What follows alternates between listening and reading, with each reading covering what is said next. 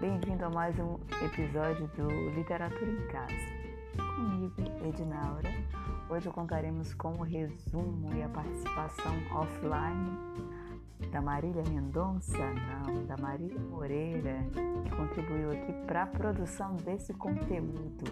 E hoje trataremos sobre o pré-modernismo. Então, o pré-modernismo ele apresenta-se como fase de transição né, que compreende o início do século XX até a Semana de Arte Moderna, em 1922. Os autores dessa época, desse período de transição, buscaram uma ruptura radical nos ideais e seus temas constantes eram uma denúncia da realidade política e social brasileira daquela época. Além da focalização em tipos marginalizados socialmente, contavam também com o ecletismo, uma variação constante de temas literários que ora, ora pertenciam ao panasianismo, ora, ora pertenciam ao simbolismo, enfim.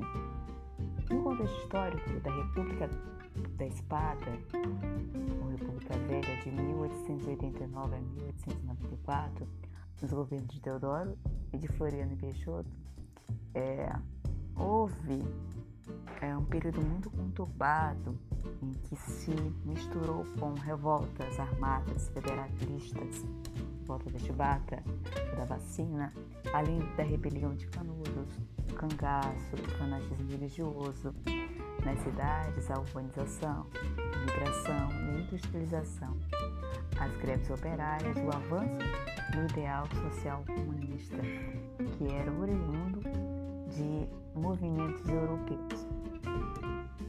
Obra que inicia o movimento no Brasil é Os Sertões, de Euclides da Cunha, publicado em 1902. É, e esse movimento ele se encerra na Semana de Arte Moderna.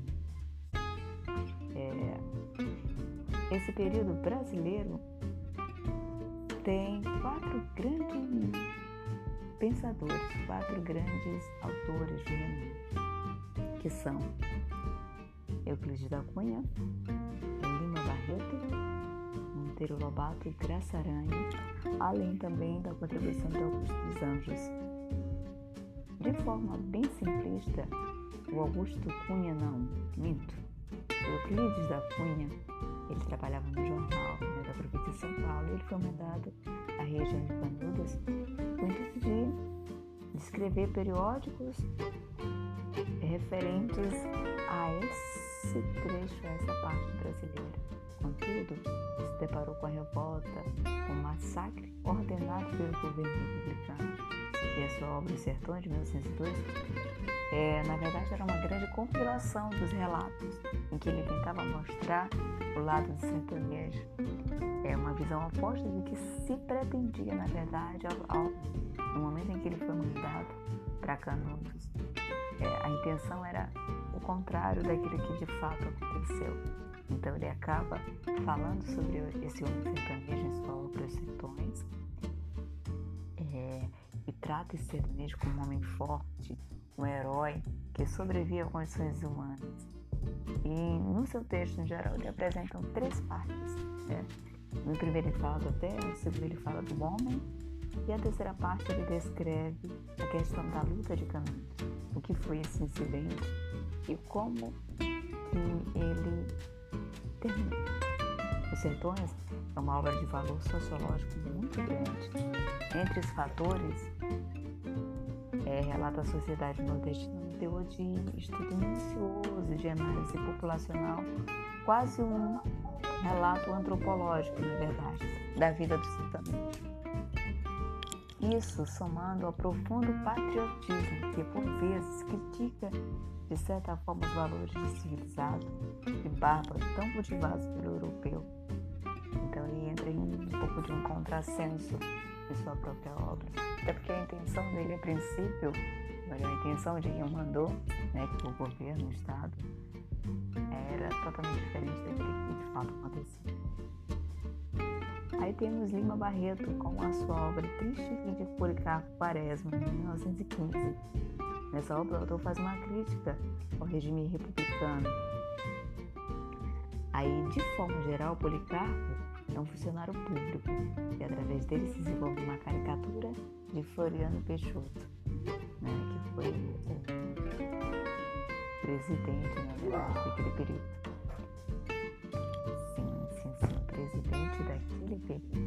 Aí ele fala das influências das línguas estrangeiras que adentraram nosso território com a questão da imigração e mostra isso no linguajar irônico, ingênuo, aliado ao ufanismo e ao patriótico. O personagem principal tenta, sem sucesso, três projetos que visam melhorar o Brasil.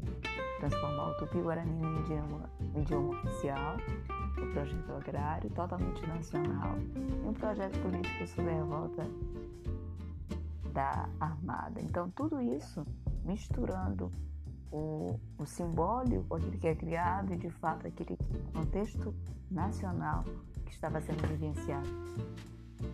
E depois temos Monteiro Lobato em Grupês, a obra Grupês, 1918. O escritor relata a vida de lavradores de café, fala da alienação, o cenário caipira, tenta desvirtuar da imagem criada pela elite e mostra o caipira que não se preocupa com nada, regido pela lei do esforço e é uma crítica à modernidade. Esse os menos favorecidos.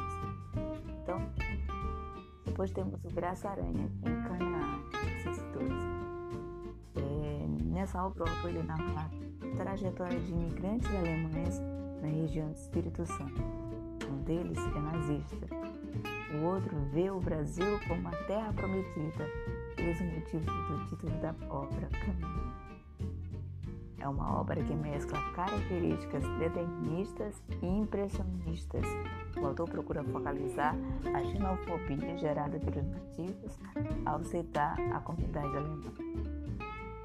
No período também tivemos um importante poeta que foi o Augusto dos Anjos. Sua obra caracterizou-se caracterizou por possuir grande musicalidade, uso constante de figuras que lembrem, lembrem as cores preto e vermelho utilizadas constantemente.